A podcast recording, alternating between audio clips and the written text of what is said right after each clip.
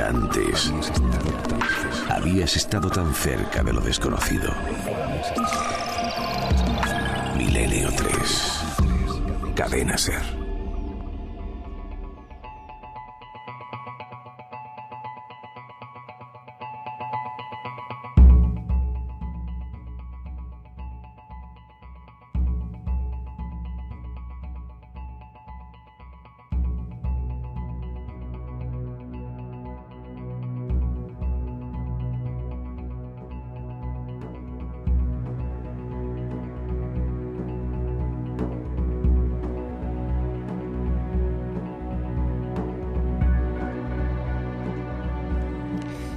Y 7 minutos. Aquí estamos de nuevo, la trupe de Milenio 3. Muy contentos de hacer este programa para todos vosotros. Estamos en la recta final.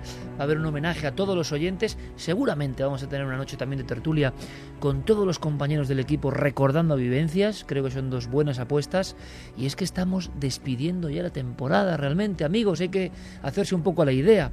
Eh, pero nosotros seguiremos investigando, os lo aseguro, seguiremos viajando, seguiremos buscando, seguiremos observando y os invitamos a que hagáis lo mismo, que al final ya no depende de los medios, de las circunstancias, del lugar donde uno se encuentre, investigar, ser curioso, estar abierto a posibilidades increíbles, observar las señales, eso lo podéis hacer en cualquier lugar. Em, sobre eso no hay excusa, es una actitud y nosotros queremos que fluya y se difunda esa actitud que vosotros sabemos compartís. Así que este verano, al margen de descansar, al margen también de pasarlo bien, de estar con con las familias o con quien quiera cada uno, dedicar un tiempo de verdad a la investigación, la lectura, la búsqueda, el asombro, el conocimiento, porque seguro que en la próxima temporada tenemos sorpresas y regresamos todos reoxigenados.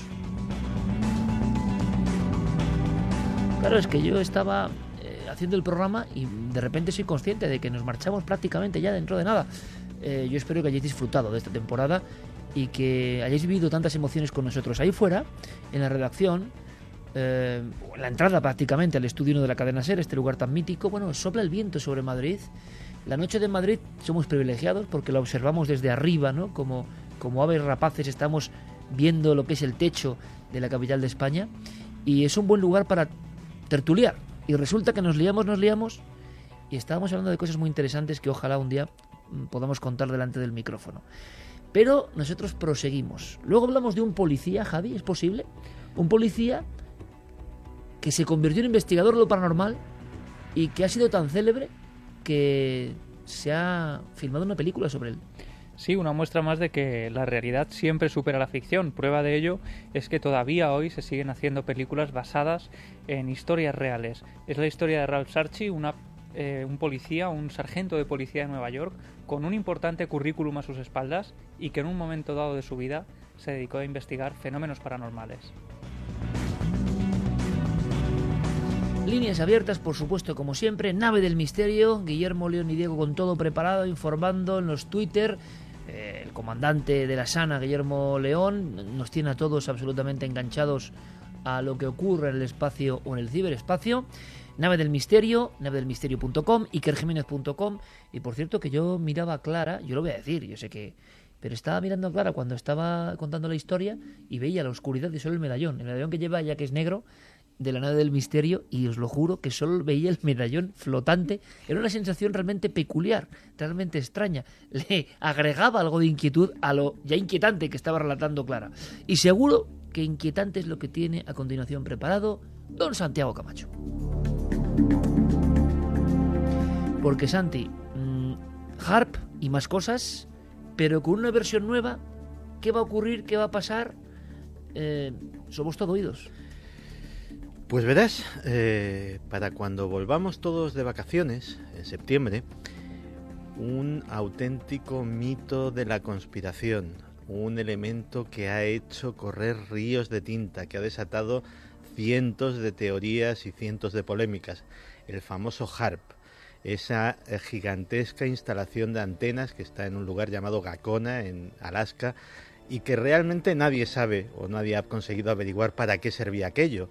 Uno de los lugares, si hiciésemos, Santi, permíteme este inciso, un ranking de lugares concretos de la conspiración, Área 51, Harp, poco más, ¿no? Sí, bueno, ese. ¿cómo Torres es? Gemelas. Sí, pero las Torres Gemelas eran también otra cosa. Te quiero decir, lugares donde solo hubiese conspiración, ¿me entiendes? No lugares transformados luego en conspiración. Plum Island, Plum Island, pero mucho menos conocida. Kapustinjar en Eh, Rusia. eh, Es decir, eso, es decir, ese terrible aeródromo que es como. Hay dos palabras que a mí de verdad me asombran. Hay tres palabras en Santiago Camacho. Tres. Eh, cuatro. Que me da- Sigue sumando. No, no, no. Perdona, permíteme, Santi, que te reviente la sección. Permíteme. No, no, me- me- me- es el santiaguismo. O sea, yo entro en el santiaguismo. Una es, Santiaguismo va a llegar. sí, una es Capustinjar. Otra es Permafrost. Otra es Panoplia. Y otra es Tortilla Paisana. O sea, ese es el universo de Santi. Y en este caso, el Capustinjar, Área 51 y. eh, este lugar del que estamos hablando. Las antenas de Harp. Perdona, Santi. Nada, nada. Por cierto que con menos palabras que esas nuestros amigos milenarios se hacen un juego de chupitos, Sí, sí, sí, sí. pero vamos, sé, lo sé. rapidísimo. Están esperando a que digas alguna de las tuyas. Así que... Entonces, Se con cogen cuidado, unos que no lobos. conduzcan, que no conduzcan. Bueno, pues a lo que íbamos. Estábamos hablando de HARP, de esa instalación de, de antenas, cada antena eh, 35 metros, eh, una capacidad, tiene su propia central eléctrica para, para mandar un montón de energía a la ionosfera. ¿Para qué? Para controlar el clima, para provocar terremotos, para controlar la mente de las personas. Las especulaciones han sido variadísimas. Pues decía que cuando volviésemos de vacaciones en septiembre, HARP ya no existirá. HARP va a ser desmantelada. ¿Y por qué? Pues eh, llama mucho la atención las razones que ha dado el Departamento de Defensa, sobre todo las declaraciones de un personaje que se llama David Walker, que es secretario adjunto de la Fuerza Aérea para la Ciencia, la Tecnología y la Ingeniería. Y dice, nos estamos moviendo a otras formas de gestión de la ionosfera. HARP fue realmente diseñado para inyectar energía en la ionosfera, pero ahora creemos que vamos a poder controlarla. Su trabajo se ha completado. Que una pregunta que surge repentinamente, Santi, es ¿por qué se inyecta energía a la ionosfera? La, la versión oficial es que HARP era un eh, experimento llevado a cabo tanto por los militares como por la Universidad de Alaska para eh, estudiar las auroras boreales. Eh, metían muchos, muchos vatios de energía en la ionosfera, simulaban una aurora boreal y bueno, pues de esa manera pues eh, intentaban estudiar este fenómeno. Qué Porque- raro suena, ¿no? Sí, sobre todo porque HARP es una instalación muy cara. eh, se cree que costó 300 millones de dólares. Y caramba, para 300 millones de dólares para estudiar las auroras boreales a la gente se le hace un poco cuesta arriba creerlo. Eh, había una versión menos conspiranoica, pero ya no tan oficial, que decía que podía ser probablemente un sistema de comunicación con los submarinos nucleares. Eh, los submarinos nucleares, que son una de las eh, columnas vertebrales de la defensa estadounidense, que son eh, objetos que pueden llevar armamento para arrasar por completo un país, tienen una pequeña pega.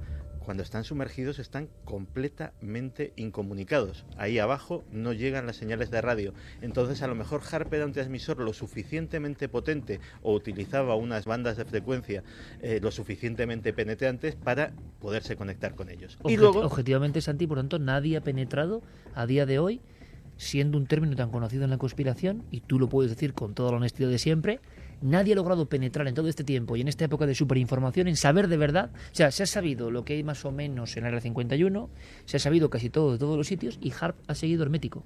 Y luego estaba la historia del, del control del clima, que parece ser, y Enrique de Vicente es un auténtico experto en, en eso, que eh, hay patentes, yo he visto la- los documentos de las patentes originales de uno de los ingenieros que, que diseñó el HARP, de una tecnología en base a inyección de, altas cantidades de energía radioeléctrica en la ionosfera para precisamente provocar determinados fenómenos climáticos.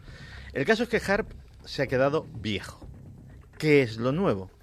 Pues eh, que los aficionados a la conspiración HARP descansen tranquilos porque hay un sustituto. Y el sustituto se llama SBX1. Y si HARP era impresionante, SBX1 es ya algo sacado de una película de ciencia ficción. Imagínate algo que tiene el aspecto de una plataforma petrolífera, 100 metros de alto, elevándose sobre el mar, una extensión cuadrada de unos 100 metros de lado también, cuatro patas inmensas que se sujetan sobre mm, una serie de balsas que además lo hacen eh, que sea móvil, es decir, estamos hablando de un harp que puede moverse a través del océano, y todo eso coronado por una inmensa pelota de golf blanca, una cúpula perfectamente blanca que nadie sabe lo que tiene dentro. Oficialmente, el SBX-1 es eh, un radar móvil. 900 millones de dólares ha costado. Estamos en las mismas. Un radar móvil de 900 millones de dólares, pues me parecen muchos. Que podría ser, pero no te extraña nada que muchos conspiranoicos se lo tomen como tapadera, claro. Digamos que eh, probablemente lo que se está barajando en el, eh, en el mundo conspiranoico sobre el SBX1 es que sea el sustituto del HARP con una ventaja.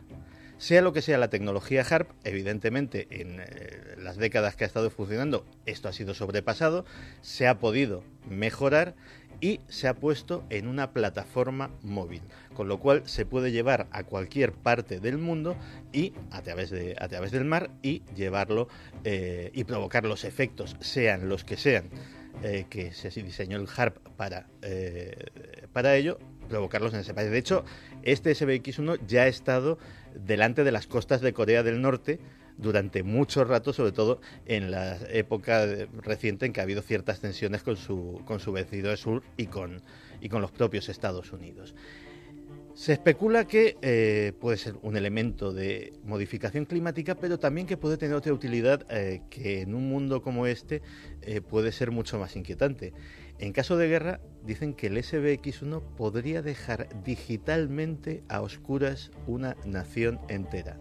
Que simplemente la acción de esta antena que suponemos, o, o conjunto de antenas que estarán dentro de esta cúpula blanca absolutamente impenetrable, pues podrían acabar desde con el wifi, con las eh, comunicaciones radioeléctricas, prácticamente con cualquier eh, movimiento en el espectro electromagnético en un amplísimo radio. En una guerra moderna eso es casi la llave de la victoria. Desde luego es el arma secreta más grande y más visible, porque hay fotografías que seguramente ya estarán viendo nuestros amigos en internet, jamás construida.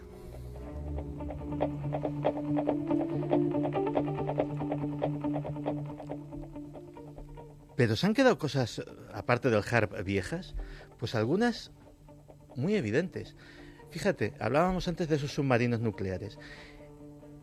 El otro pilar de la defensa estadounidense y de la soviética son los misiles balísticos intercontinentales. Su funcionamiento es bien sencillo, son pequeños cohetes espaciales que eh, básicamente mm, suben hasta eh, fuera de la atmósfera terrestre, rodean el planeta y llevan su carga nuclear o llevarían su carga nuclear hasta eh, el otro extremo del mundo. Claro, todas las defensas antimisiles están diseñadas para contrarrestar ese tipo de aparatos. Pero lo que nadie espera es que de repente apareciese uno de estos misiles volando a ras de tierra a una velocidad de Mach 24 que podría hacer cubrir la distancia entre Nueva York y Londres en 15 minutos. Todo ello dentro de la atmósfera terrestre y claro, uno dice, pero esto es imposible, con un misil convencional no se podría hacer. Hay un nuevo desarrollo que se llaman los Ramjet. Los Ramjet son un nuevo sistema de propulsión eh, basado en, eh, en los reactores convencionales, pero muchísimo más eh, sofisticados, que permitirían estas velocidades tan grandes. ¿Y cuál ha sido la primera aplicación? Evidentemente, montar una cabeza nuclear con su propio ramjet, con su propio ramjet teledirigido, que sería absolutamente imposible de eh, interceptar en el aire. Todas las defensas están preparadas para que el enemigo venga, digámoslo así, desde el espacio, desde el espacio cercano, pero desde el espacio. Pero nadie se espera que la muerte en forma de cabeza nuclear venga prácticamente a ras de suelo a una velocidad absolutamente inusitada, Mach 24. Pues eso, esos misiles balísticos intercontinentales pronto serán historia también. Y otra cosa que se ha quedado vieja en el mundo de las armas secretas son esos conceptos del supersoldado. Uno eh, cuando accedía a información... Era nuevo hace nada. Era nuevo hace nada. Esas eh, exoarmaduras, esos exoesqueletos que daban superpoderes, esos eh, esos experimentos genéticos, pues parece ser que las cosas ahora van por otro lado. El lado de la farmacología. Eh, parece ser que DARPA está muy interesada en el desarrollo, ya lo tendría prácticamente desarrollado, si no ya en fase experimental, de una cosa que se llama la orexina A. La orexina A sería un eh, spray nasal, para hacernos una idea, ese sería su, su formato en el que se Has administra. dicho spray nasal. Sí, sí, se administraría, se administraría a los, eh, a, los, a los soldados como un inhalador nasal. ¿Y cuál es su objeto? Un par de pulverizaciones y un soldado agotado inmediatamente tendría la sensación de haber dormido ocho horas de sueño reparador absolutamente libre de fatiga. Sería el estimulante definitivo. Tanto es así que uno de los temores del Departamento de Defensa, prácticamente de las certezas, es saber que esto tarde o temprano va a llegar al mercado negro. Porque es algo tan atractivo como, como narcótico, como estupefaciente, que evitar la filtración ahora mismo es su mayor, eh, su mayor empeño Crear soldados que no se cansan nunca. crear soldados que no se cansan nunca. Y el otro, la otra rama de experimentación para crear estos super soldados es algo que Carmen ha tenido en la cabeza. El casco de Dios. Que ya contaremos porque Carmen ha tenido el casco de Dios en la cabeza, ¿no? Que creo- Ya no lo contaremos. hemos contado, ¿no? No, no, ya no lo contaremos, contado, ya lo contaremos. Ya, ya lo contaremos, sí. Claro, eh, hemos hablado aquí muchas veces de ese casco de Dios, que es un montón de electrodos que te los pones en la cabeza y eh, sirven para estimular determinadas áreas del cerebro.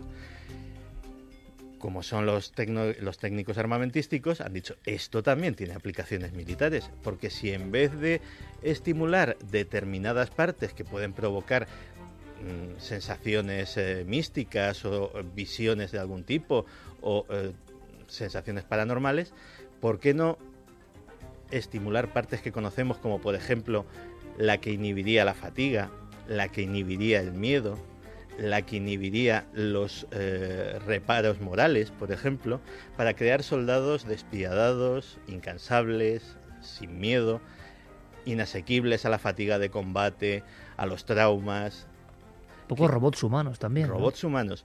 Pues posiblemente los soldados de dentro de 10 años, su casco, su casco de combate, esté repleto de eh, electrodos pequeñitos guiados por una petaquita que llevarían en el cinturón o incluso insertada en el propio casco, con una pila muy pequeña, porque hacen falta voltajes muy pequeños para esto, y que su oficial podría programarles su comportamiento. No quiero que te canses en las próximas horas, no quiero que tengas miedo ante esta acción o no quiero que cuestiones mis órdenes, te ordene matar a quien te ordene matar.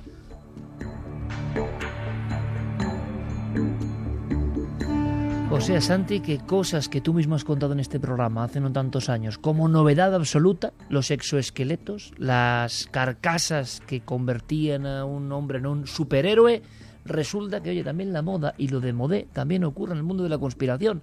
Ya están obsoletas y ya las mentes pensantes, ¿quiénes son las mentes pensantes? ¿Por qué piensan casi siempre en un mismo sentido, no? Ya están generando nuevas e inquietantes ideas. Alucinante. ¿Y vosotros qué opináis?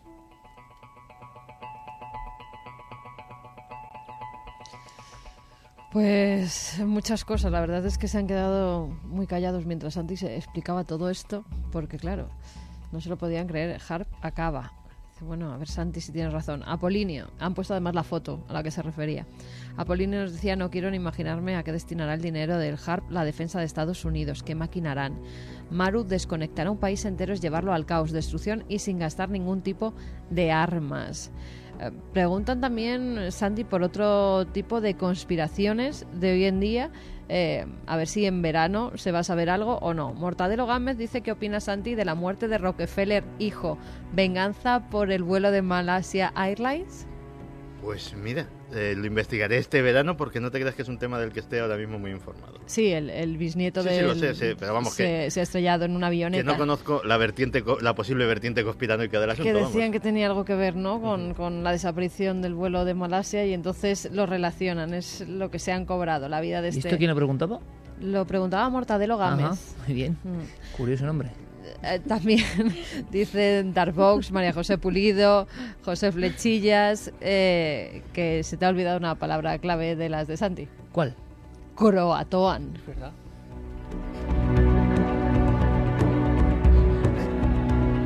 Por cierto que me dejaba, me dejaba una hace apenas unos días eh, en el Consejo... de- ¿Una palabra o un arma? No, no, un arma. en las Naciones Unidas se hizo una asamblea para debatir si se prohibían los robots de combate autónomos, es decir, los drones con Que ha capacidad... habido un montón de polémicas sobre eso. Bien, eh, también claro, cuando pensamos en los robots de combate autónomos, pensamos o bien en los drones que vuelan, o bien en esos tanquecitos oruga pequeñitos que van armados con una ametralladora. Todo eso también está pasado, pasado de moda. Ahora mismo la última moda son los mechanimals. Animales, o mejor dicho, robots en forma de animal que se diseñarían para diversas cosas, algunos de carga, algunos eh, también con capacidades homicidas y que por ejemplo se usarían como en guerras contra insurgentes como arma psicológica. Imagínate una especie de fiera mecánica de cuatro patas, con garras, con dientes, que poco a poco va escondiéndose en los bosques o en los desiertos y que va acabando con tus hombres uno a uno causando el pánico. O sea, una versión 4.0 de la bestia del Gabaudán. Exactamente. Pues mm, ofensivamente no es un arma, es un arma terrible, es un arma terrible para el que le toca, pero mm, evidentemente no va se va a desbaratar un ejército a no ser que tengas una cantidad inmensa de estos de estos dispositivos que además son muy caros. Pero se especula con que como arma psicológica para sembrar el pánico en una tropa de insurgentes, en una tropa de guerrilleros, puede no tener precio. Ese puede ser una de las armas del futuro, el mecanimal. Muy atentos este verano con las pistas ¿no? que deja Santiago Camacho. Mecanimal, eh, el nuevo Harp, eh, las siglas eran SBX-1. SBX1 y luego el spray era El, es- espérate, que ese sí que ya no me lo sé de memoria. Orexina A.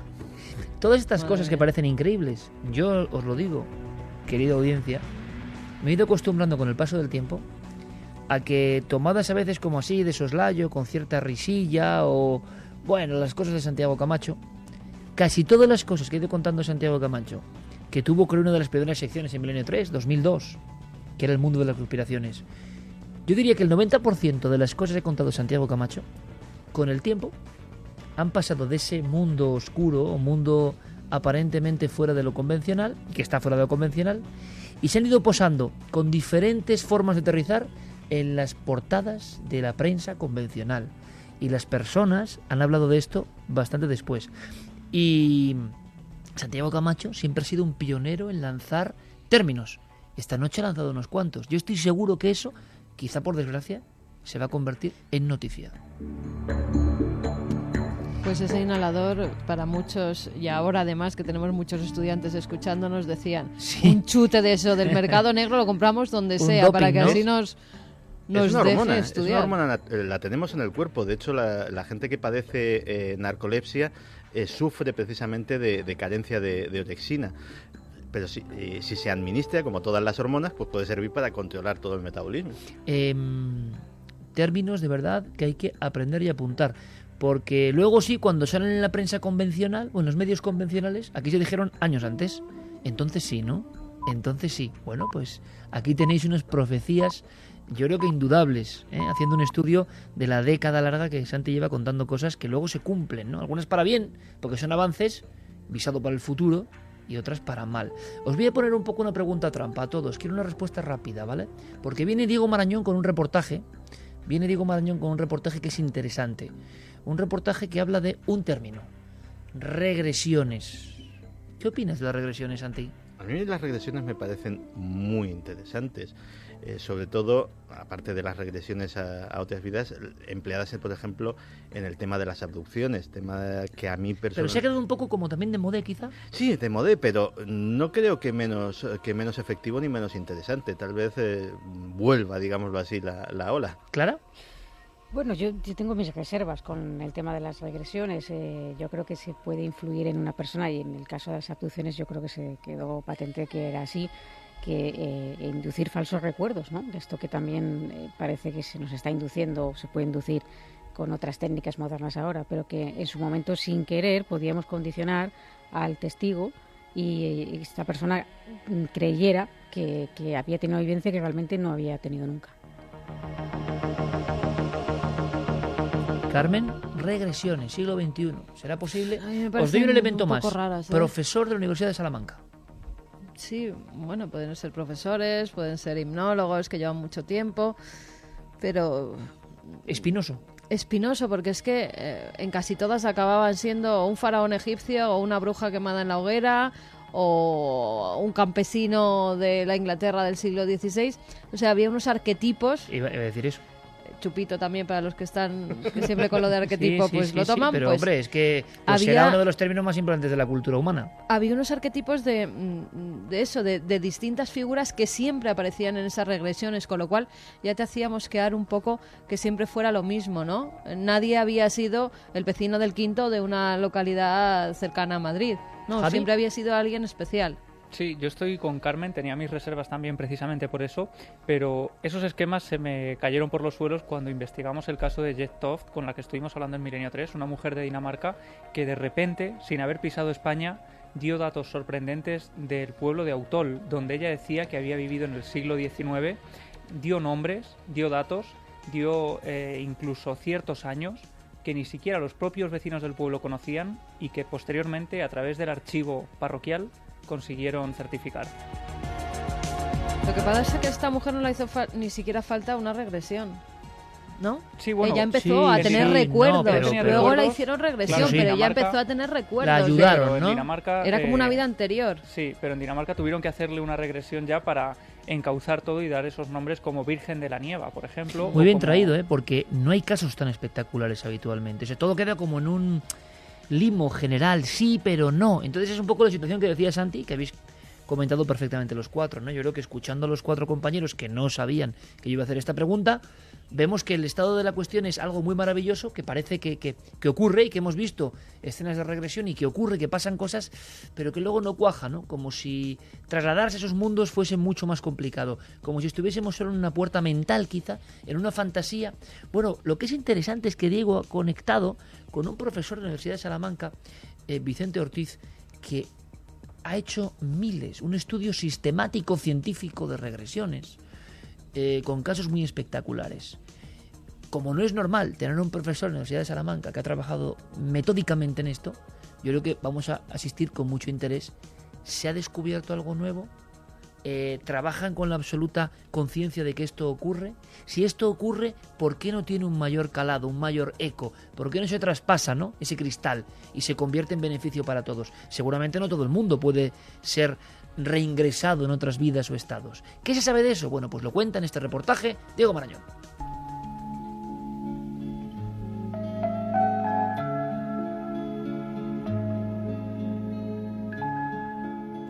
Contar de 3 a 1 y cuando llegue a 1 tú habrás retrocedido en el tiempo. 3, 2 y 1. ¿Qué ves? ¿Qué sientes? Frío, ¿Y en qué año te encuentras? no lo sé. Estoy asustada. Asustada. ¿Por qué? Hay mucha gente extraña. El emperador ha muerto. Han pasado casi 35 años desde que Joaquín Grau, fallecido hace solo unos meses, practicase ante las cámaras de Más Allá algunas de las primeras regresiones hipnóticas que se vieron en nuestra televisión. En aquella ocasión el proceso se desarrolló bajo la inquisitiva mirada de Fernando Jiménez del Oso, que como psiquiatra siempre mostró un especial interés en el asunto.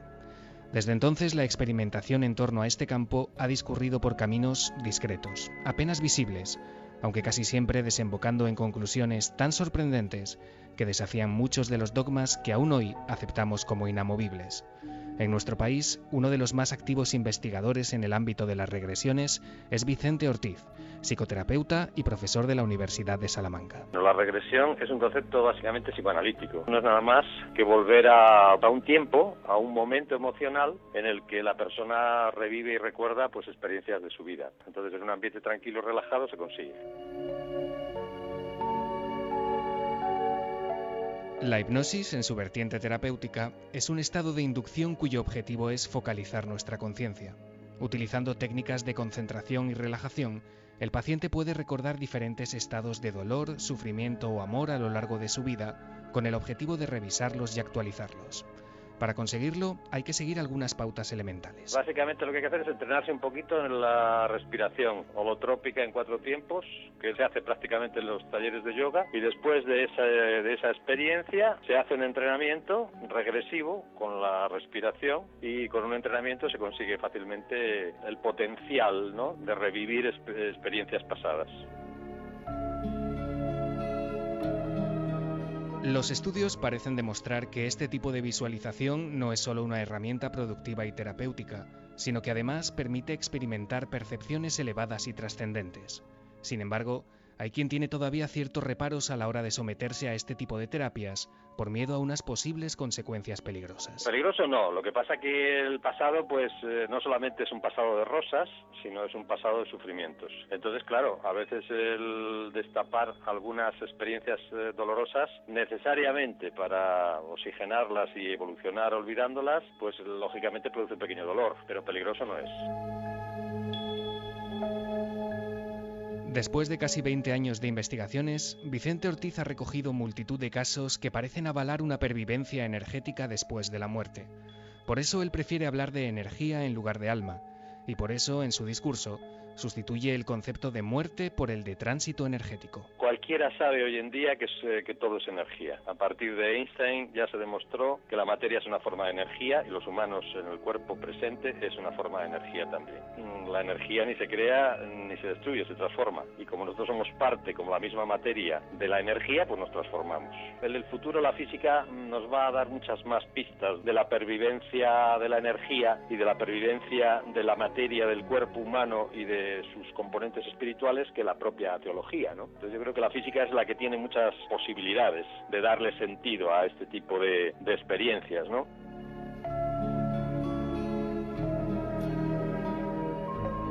Está bien, relájate y baja. Baja el brazo, que descanse cómodamente. Reclínate. Tienes que estar cómodo y relajado. Confía en mí. ¿De acuerdo? Cierra los ojos. Ahora presta atención. Escucha los sonidos que flotan por la habitación.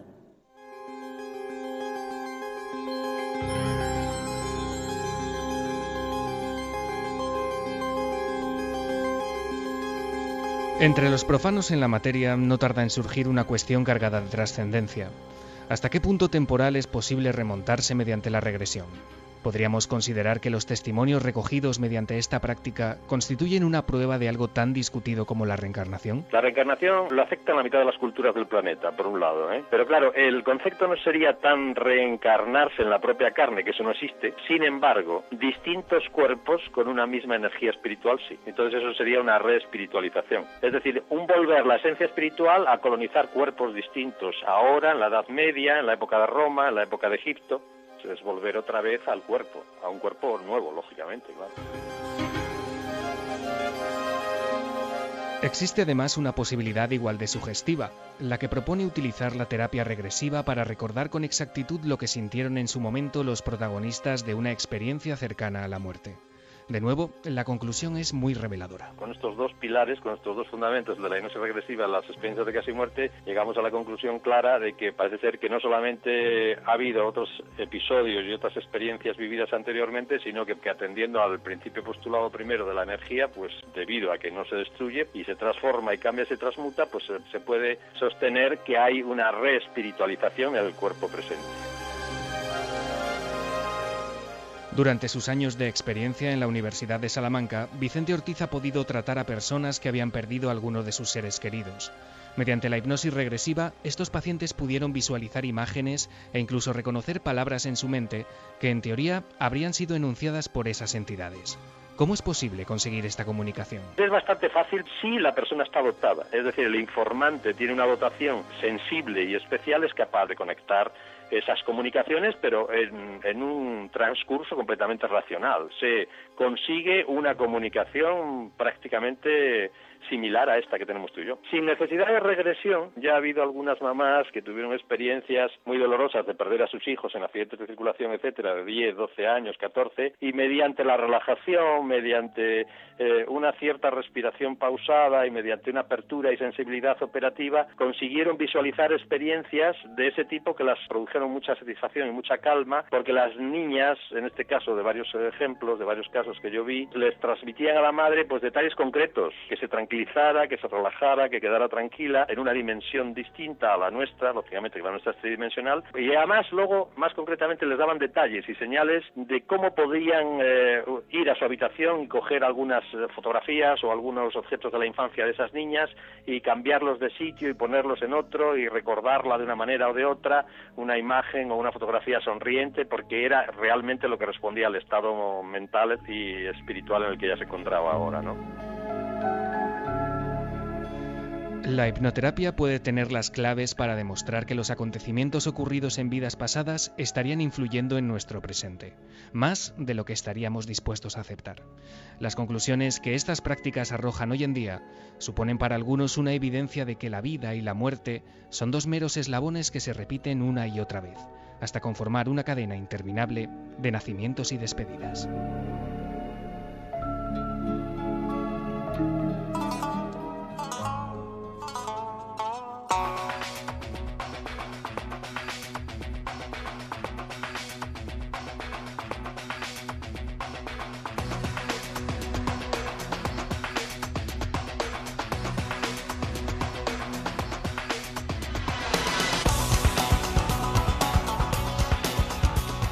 Lo alucinante, lo absolutamente alucinante, maravilloso y mágico, sea cual sea el resultado y el origen de estas experiencias, como bien han contado nuestros cuatro amigos, Carmen, Javi, Clara y Santi, cada uno con una perspectiva, eso queda nebuloso, interesante pero nebuloso, y yo añado la mía, lo alucinante, lo acongojante, lo maravilloso es que en la Universidad de Salamanca alguien haya dedicado su vida a ahondar en estos límites de la vida y de la muerte, a hurgar, a buscar. Eso es de novela. Al final tiene que venir siempre alguien, seguramente un extranjero, para idear algo parecido. Y no es novela, ¿no? Está y lo estamos contando.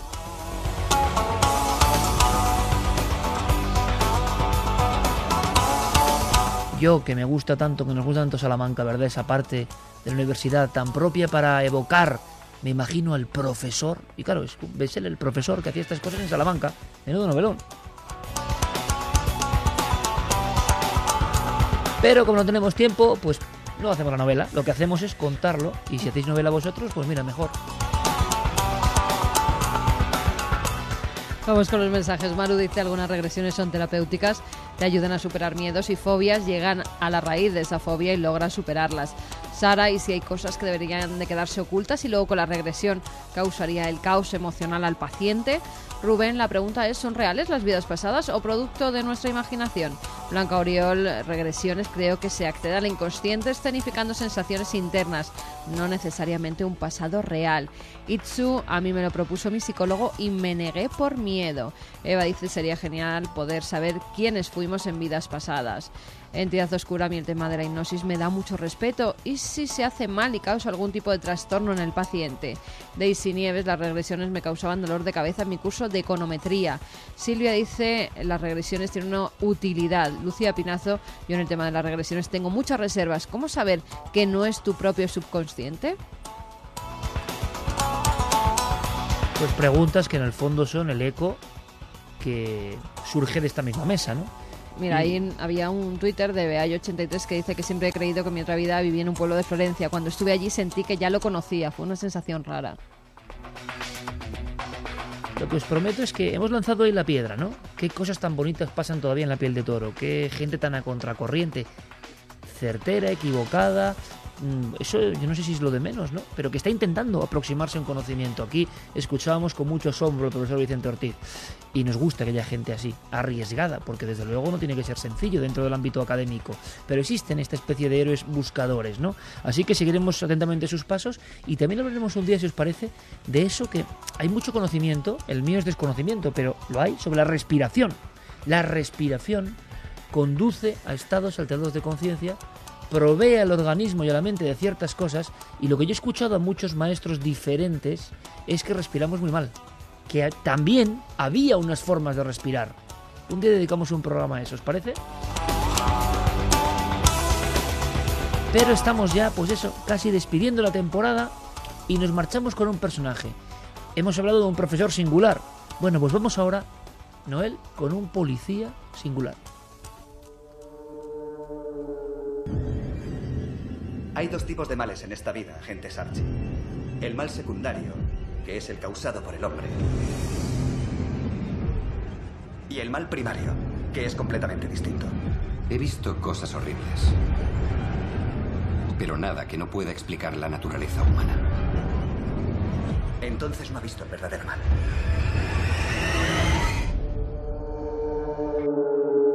Entonces no ha visto el verdadero mal. Esta es la historia de un policía. Un sargento de policía de Nueva York que ha estado en servicio durante 16 años y que tengo aquí muy brevemente su resumen, un resumen de su, de su vida, de lo que él eh, ha estado trabajando durante años y de los éxitos y logros que tiene a sus espaldas, porque es muy importante eh, su carrera. Dice su currículum que lleva a sus espaldas más de 300 arrestos, 7 condecoraciones por su servicio, 16 años de servicio y asistencia a más de 20 exorcismos. Que sin duda eso es lo que más llama la atención y lo que ha llevado a que se haga una película mezclando algunos de los casos que él cuenta en un libro autobiográfico que se titula Teme a la noche y donde hemos sacado uno de los casos que a él más le impresiona. Él, eh, para que te hagas una idea, se dedica a investigar a raíz de leer los libros de los Warren, que le marcan profundamente, y conoce a un amigo, a Joe Forrester, que trabaja en un bufete de abogados como poligrafista y que forma un papel fundamental en esta labor de investigación, porque ellos irían juntos a investigar a, los a, entrevistar a esos, testigos y Joe Forrester es eh, eh, bueno pues especialmente dado a saber cuándo un testigo está mintiendo o cuándo está diciendo la verdad. Es un pilar fundamental en la investigación de Ralph Sarchi. Él cuenta que durante su investigación en la policía eh, pues se fijó en que la noche del 31 de octubre era especialmente terrible, había un servicio extra en Nueva York porque se producían un mayor número de crímenes. Él investiga, por ejemplo, eh, sectas satánicas, pero también crímenes muy terribles que él eh, todavía cuenta en el libro con una viveza tremenda que pone la piel de gallina. Y dice que precisamente en la noche de Halloween es cuando muchos animales, que es como él llama a los monstruos humanos, salen a cazar niños pero esa noche también salen otro tipo de demonios.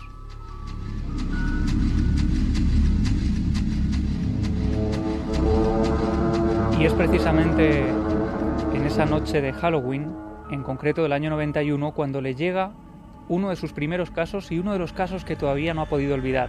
Es el de la familia Villanova. Le llaman por teléfono, le piden urgentemente que acuda al domicilio porque están viviendo escenas de auténtico pánico y él, sin pensarlo dos veces, se desplaza a ese barrio de la ciudad de Yonkers, en Nueva York. Lo que observa allí es una barriada casi en completa oscuridad, con casas bajas, muy aisladas, muy separadas entre sí, y lo que paradójicamente le llama la atención es que todas están eh, pues adornadas con imágenes de Halloween, con calabazas, todas excepto una. Curiosamente, como decía paradójicamente, esa es en la que se estaba produciendo la verdadera noche de terror.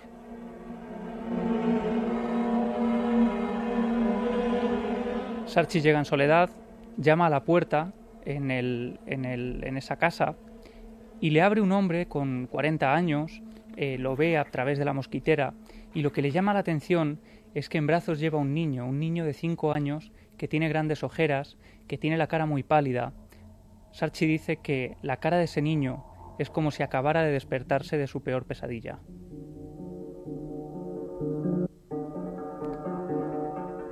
Cuando el policía entra en el interior de la casa, observa algo que le marca también. El interior del salón parece un campamento base, un lugar donde eh, observa cómo todos los miembros de la familia llevan durmiendo allí durante varios días. No utilizan el resto de la casa para nada. De hecho, llegan a confesarle que cuando van al baño lo hace toda la familia porque nadie quiere quedarse solo en la casa.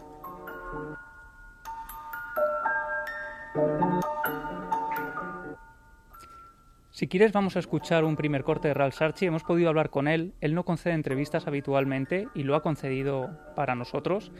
Ha respondido algunas preguntas y aquí nos cuenta, para que entremos en materia, cómo empieza a investigar estos casos.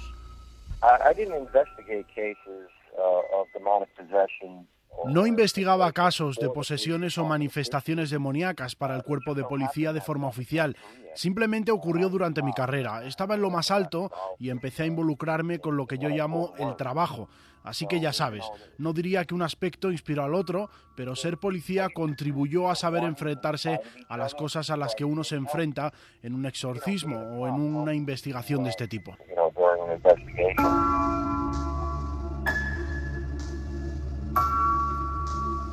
Y precisamente utilizando lo que él había aprendido como policía, empieza a entrevistar a Gaby, a la mujer de esta familia, y ella le cuenta que los fenómenos habían comenzado unas semanas atrás, cuando en el dormitorio, mientras ellos estaban durmiendo, se despiertan con un gran frío, un frío que no es normal.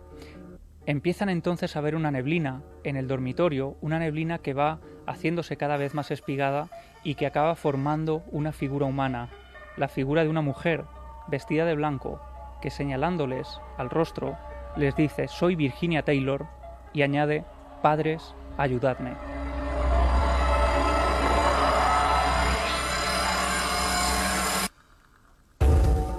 La mujer desaparece, pero a la mañana siguiente, cuando, cuando Gaby está haciendo la colada en el sótano, al mirar a un espejo vuelve a aparecer esa mujer, esa mujer vestida de blanco que parece repetirle en la cabeza esa frase, ayudadme.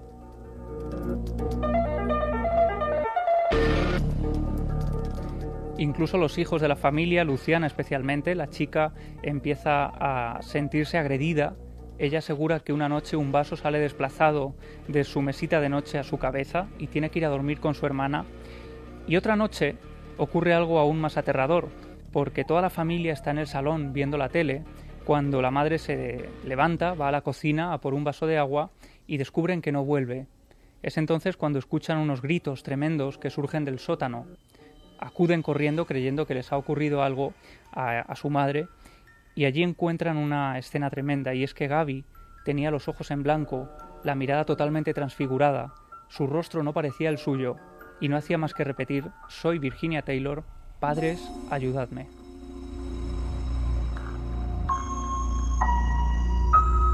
Esa misma noche varios miembros de la familia empiezan a tener sueños recurrentes, sueños que se repiten una y otra vez.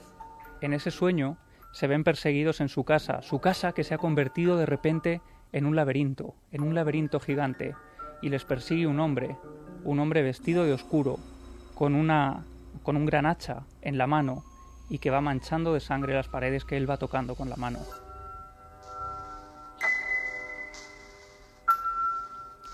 Para sorpresa de esta familia, pronto acuden a, investigar porque quieren saber algo más y van a la biblioteca municipal de Yonkers, y precisamente allí, porque habían seguido la pista de un viejo rumor que alguien les había dicho, descubren que en 1901, en esa misma calle, un hombre había asesinado a su mujer en la mañana de la que iba a ser su boda, la había descuartizado con un hacha, y lo único que aparecía como dato concreto de la víctima era un nombre y la primera inicial del apellido. Decía Virginia T.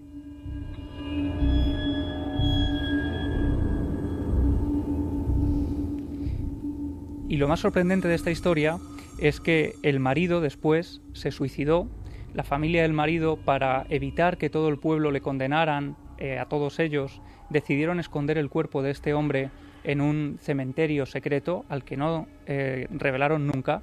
Algunos creen que es precisamente el de Sleepy Hollow, en el que enterraron el cuerpo de este hombre y inmediatamente estrecharon la relación entre esa mujer, entre Virginia Taylor esa mujer vestida de blanco que se aparecía en el dormitorio, incluso en las habitaciones de los niños en mitad de la noche, y la mujer que había muerto en esa calle unos años atrás.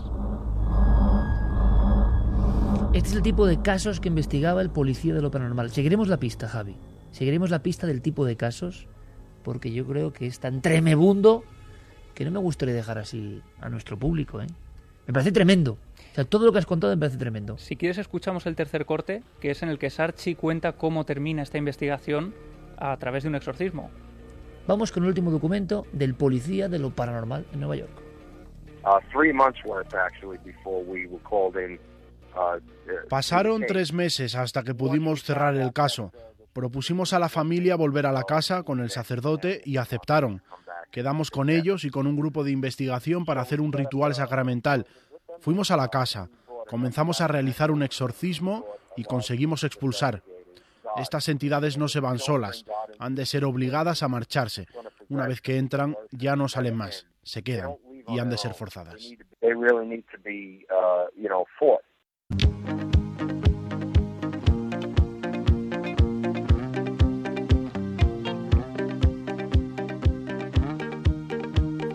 Estamos hablando de cómo encajaba la música esquizoide que antes escuchábamos, puesta por Noel Calero, es profeso para este caso de Javi, y es tan tremebundo que es mejor que ahora venga un poco de música luminosa, música que significa todo lo contrario, un poco de paz milenaria, ¿no?